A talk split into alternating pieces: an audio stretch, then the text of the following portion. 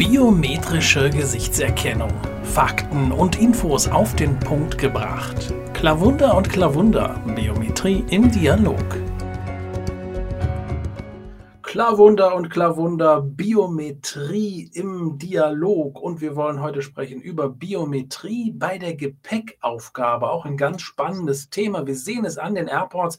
Immer mehr wird die Biometrie eingesetzt, ob beim Check-in, beim Boarding oder auch bei den Passkontrollen. Natürlich hier schon länger im Einsatz. Aber trotzdem, die Biometrie ist nicht mehr wegzudenken. Auch viele Airports, die sich mit dem Thema im Moment beschäftigen. Und da ist die Biometrie bei der Gepäckaufgabe auch ein Thema. Und darüber möchte ich heute Morgen sprechen. Dieter Klavunder, der Visionär des Flughafens der Zukunft, Gepäckaufgabe mit Biometrie. Was ist der Hintergrund? Warum setzt man oder möchte man hier auch Biometrie einsetzen?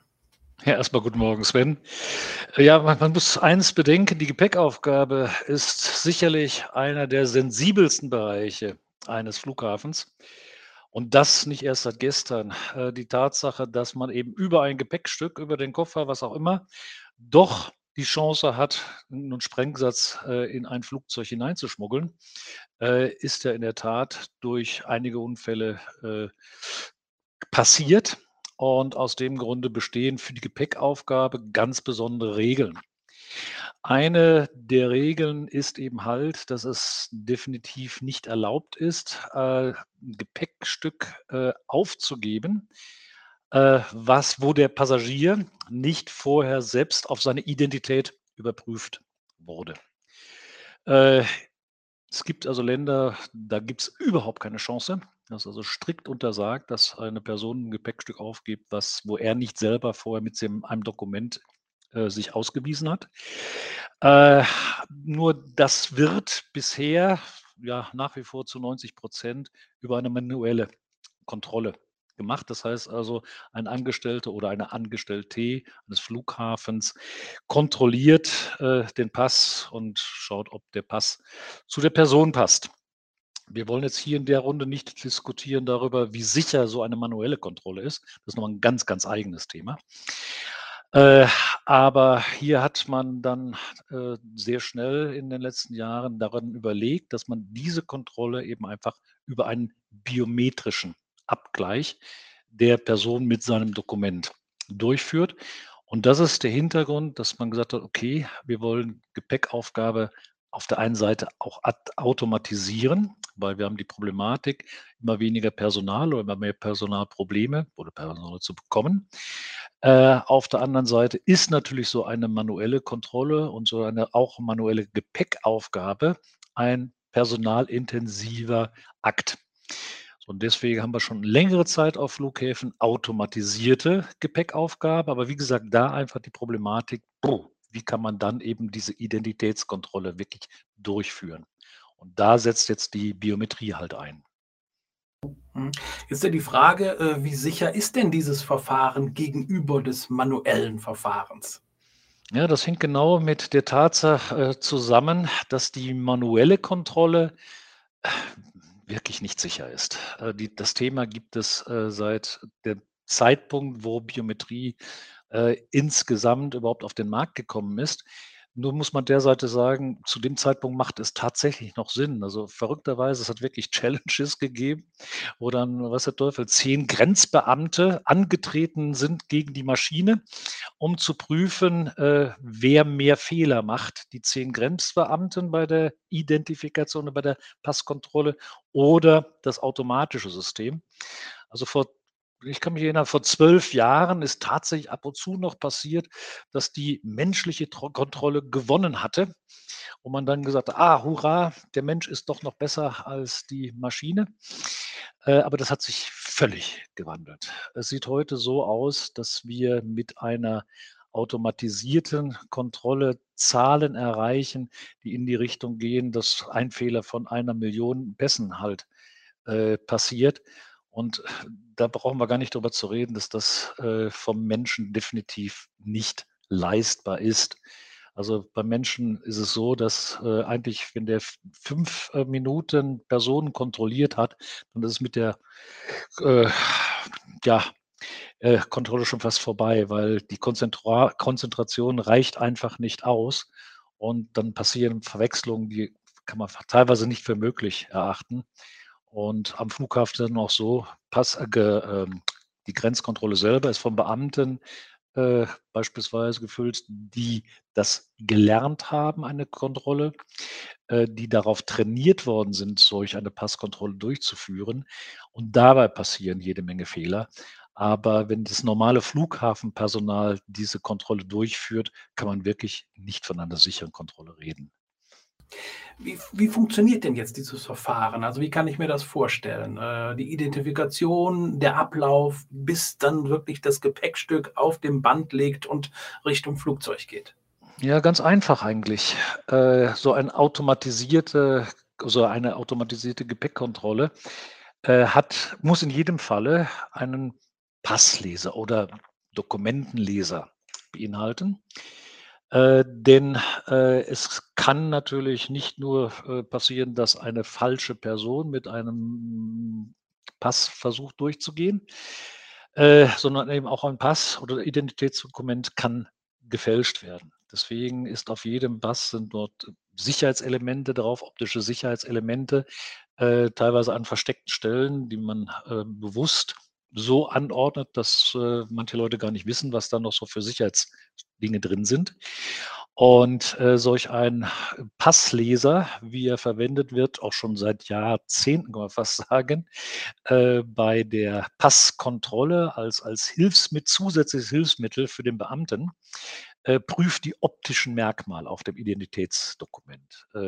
Da steckt eine Datenbank dahinter, in der sind all diese Sicherheitselemente quasi dargestellt. Und da ist dann eine intelligente Software dahinter, die eben schaut, ist das Hologramm auf dem Pass drauf? Sind äh, mindestens so und so viele Hologramme zu sehen? Sind irgendwelche Sicherheitsfäden in dem Papier eingearbeitet? Wo sind diese Sicherheitsfäden? Es gibt, wie gesagt, verschiedenste äh, Sicherheitselemente. Und da gibt es also dann auch für so eine Kontrolle, automatisierte Kontrolle, eine gewisse Regeln, dass im Minimum drei solcher Sicherheitsmerkmale von der Software entdeckt werden müssen. Der andere Punkt ist natürlich der, äh, dass äh, das Gesicht der Person, die das Gepäck aufgeben möchte, verglichen wird mit dem Foto, was auf dem Dokument vorhanden ist. Äh, handelt es sich um ausländische Dokumente, äh, ist es sehr häufig die einzige Möglichkeit, wirklich das, das Passbild äh, im Prinzip nochmal zu fotografieren. Äh, bei europäischen Pässen ist das Gesicht nochmal zusätzlich einem Chip in einem Reisepass beispielsweise oder einem Personalausweis hier in Deutschland vorhanden. Allerdings einschränkend sagen muss, für Deutschland und Frankreich gibt es dort Einschränkungen, die dürfen von nicht behördlicher Seite nicht ausgelesen werden. Da hat man so ein paar Dinge vorgelegt, die sind eigentlich weltweit so ein bisschen einmalig, aber ist halt so. Äh, auf der anderen Seite wird es hier im Prinzip so einfach gemacht, dass man wirklich äh, nur das äh, Foto auf dem Dokument dann fotografiert und das abgleicht über eine Kamera, die in dem Gerät selber sitzt äh, mit der Person vergleicht, die vor dem System steht. Also es ist ein Vorgang, äh, ja, relativ einfach. Wie, wie lange Und, dauert sowas, wenn ich da kurz unterbrechen darf? Ja, kein Problem. Es ist unterschiedlich, was für Geräte eingesetzt werden. Äh, moderne äh, Lesesysteme schaffen das Einlesen und Prüfen des Dokuments teilweise irgendwo unter fünf Sekunden. Ältere Geräte äh, ja, können auch mal zehn oder zwölf Sekunden benötigen, um das Dokument zu prüfen. Äh, Problematik, die noch so ein bisschen dabei ist, äh, es gibt unterschiedliche äh, solche Lesegeräte. Und äh, ja, wenn jemand so etwas überhaupt nicht kennt, äh, weiß der manchmal natürlich nicht ganz, wie rum muss ich meinen Ausweis da drauflegen? Muss ich denn irgendwo in einen Schlitz noch hineinschieben oder sonst irgendwas? Da gibt es manchmal bei nicht gerade Vielfliegern äh, Irritationen. Man versucht eigentlich durch eindeutige Anweisungen irgendwo an der Seite von dem Gerät zu zeigen, wie man das machen muss. Und mittlerweile äh, muss ich tatsächlich sagen, hat sich auch einiges geändert. Äh, vor fünf, sechs, sieben Jahren gab es noch diverse Probleme beim Handling von Passagieren. Aber mittlerweile doch haben sehr, sehr viele verstanden, wie es eigentlich funktioniert und deswegen der Vorgang relativ kurz. Die, äh, der Bildvergleich geht eigentlich blitzartig in dem Augenblick, äh, wo der Pass geprüft ist, äh, kommt die Biometrie zum Tragen, die dann eben das Gesicht der Person mit dem Passbild vergleicht. Das ist eine Sache, das ist eigentlich etwas, was irgendwo unterhalb von einer Sekunde abläuft. wenn man die richtigen Geräte, sorry, genau. wenn man die richtigen Geräte verwendet. Und, und wie wir letzte Woche gelernt haben, wird das Bild ja nur Sekunden auf diesem Gerät gespeichert. Da wird gar nichts gespeichert. Das ist eigentlich der Punkt. Äh, wir haben ja immer das Thema, ach, der Datenschutz und die böse Biometrie. Genau, genau. Also bei diesem Vorgang muss man ganz klar sagen, wird überhaupt nichts gespeichert. Äh, das brauchen wir ja nicht. Wir, brau wir brauchen ja nur, äh, wenn man so will, mit der Kamera auf der einen Seite aufs Bild zu schauen und das Bild dann ganz einfach zu vergleichen mit der Person, die davor steht. Dafür braucht da nichts großartig eingelesen zu werden. Es ist ein reiner Abgleich, der äh, funktioniert auf mathematischen Algorithmen. Und äh, damit ist ja auch die Person, ja, kann man die Person vergessen.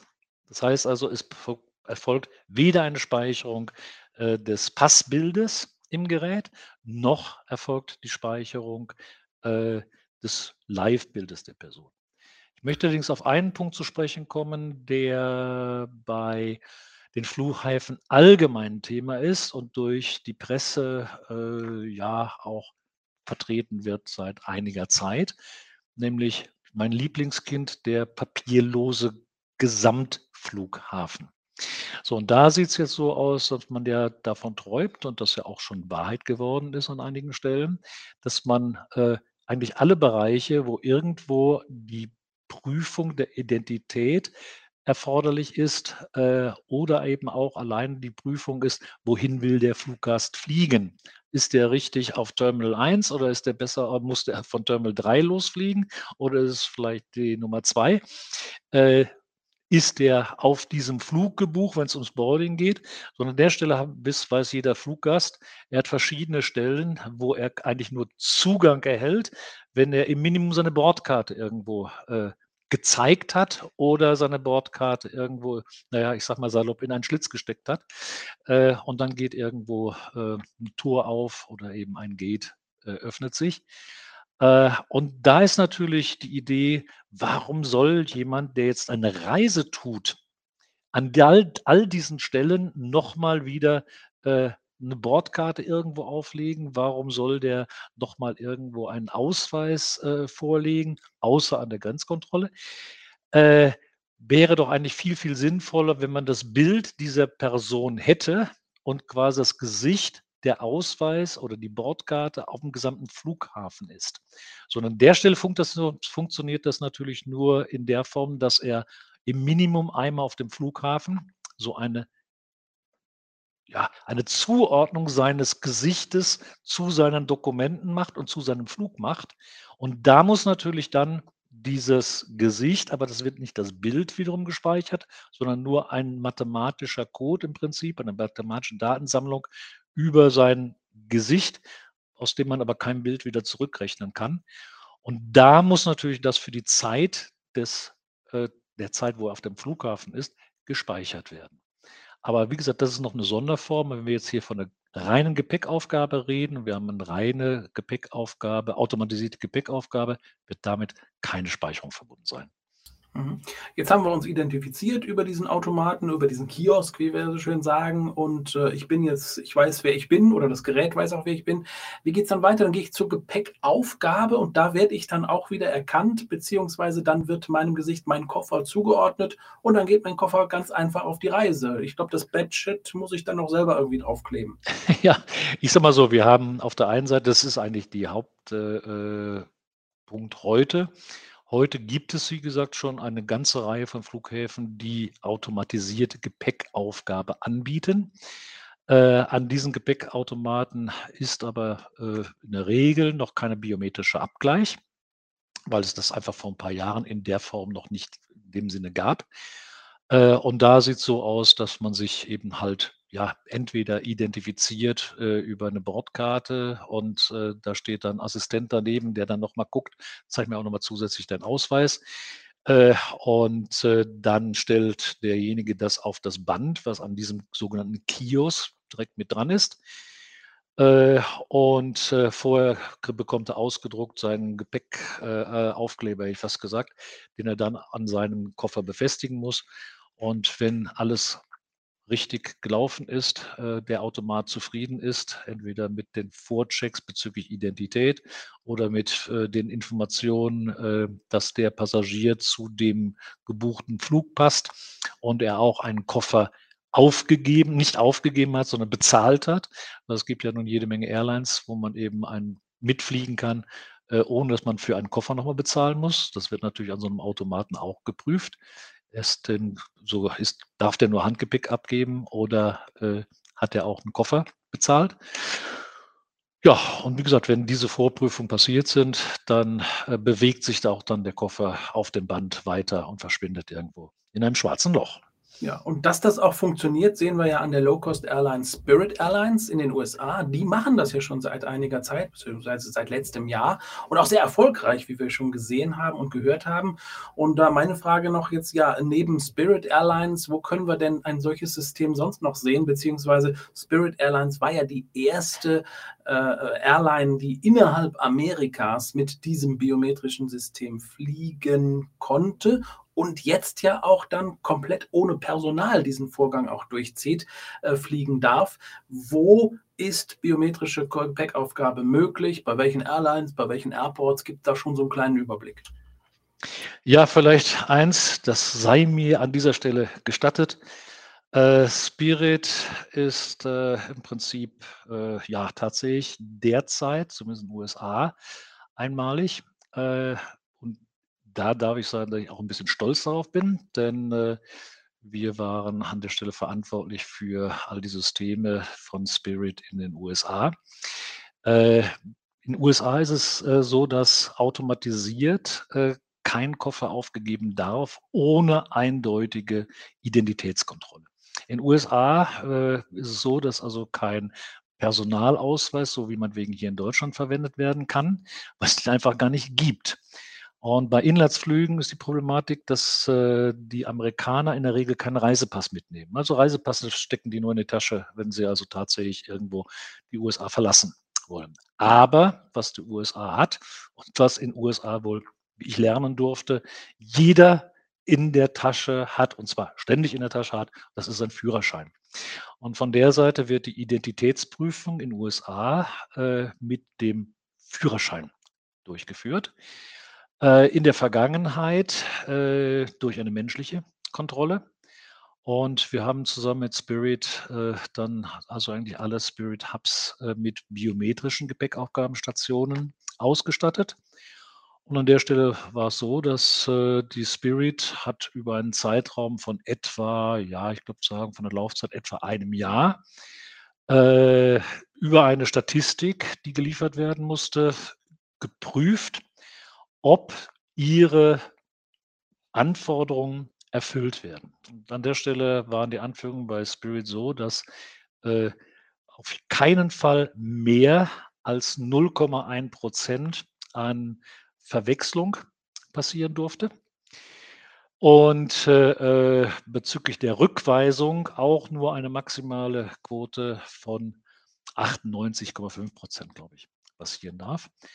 Und als das stabil erreicht war, war es so, dass, die, dass wir von der Spirit Airlines die Genehmigung erhalten haben, äh, dass das Ganze vollautomatisiert nur noch über die biometrische Kontrolle ablaufen darf und keine, äh, keine menschliche Assistenz benötigt wird.